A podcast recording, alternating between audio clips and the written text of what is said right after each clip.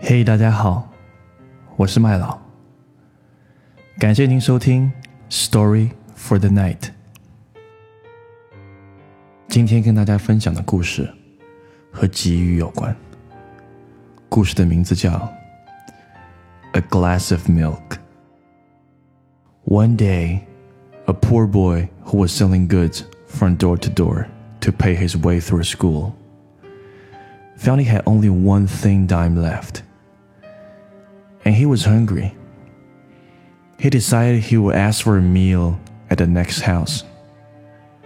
However, he lost his nerve when a lovely young woman opened the door. Instead of a meal, he asked for a drink of water. She thought she looked hungry, so brought him a large glass of milk. She drank it slowly and then asked, How much do I owe you? You don't owe me anything, she replied. Mother has taught us never to accept pay for kindness. He said, Then I thank you from my heart. As Howard Kelly left that house, he not only felt stronger physically, but his faith in God and man was strong also.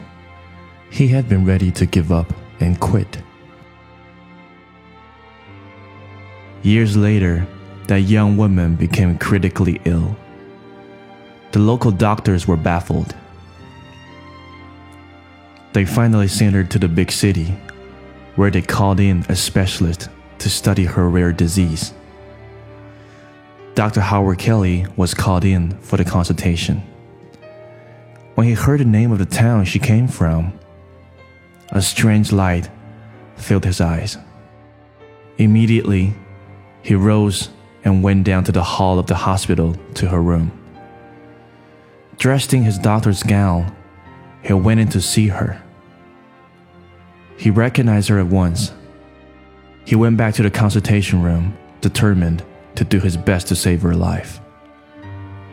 From that day, he gave special attention to the case.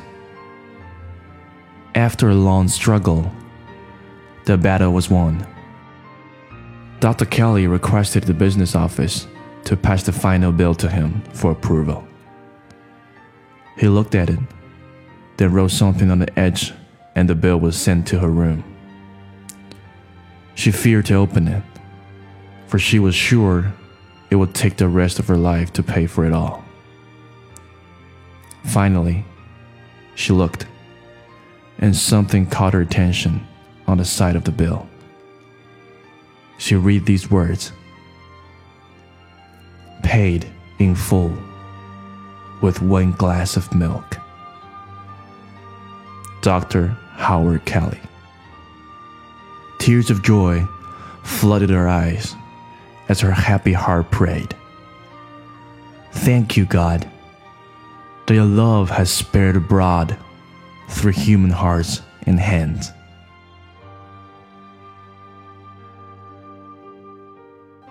That's all for the story. Thank you for listening. If you like the story, please share with your friends and families. Good night.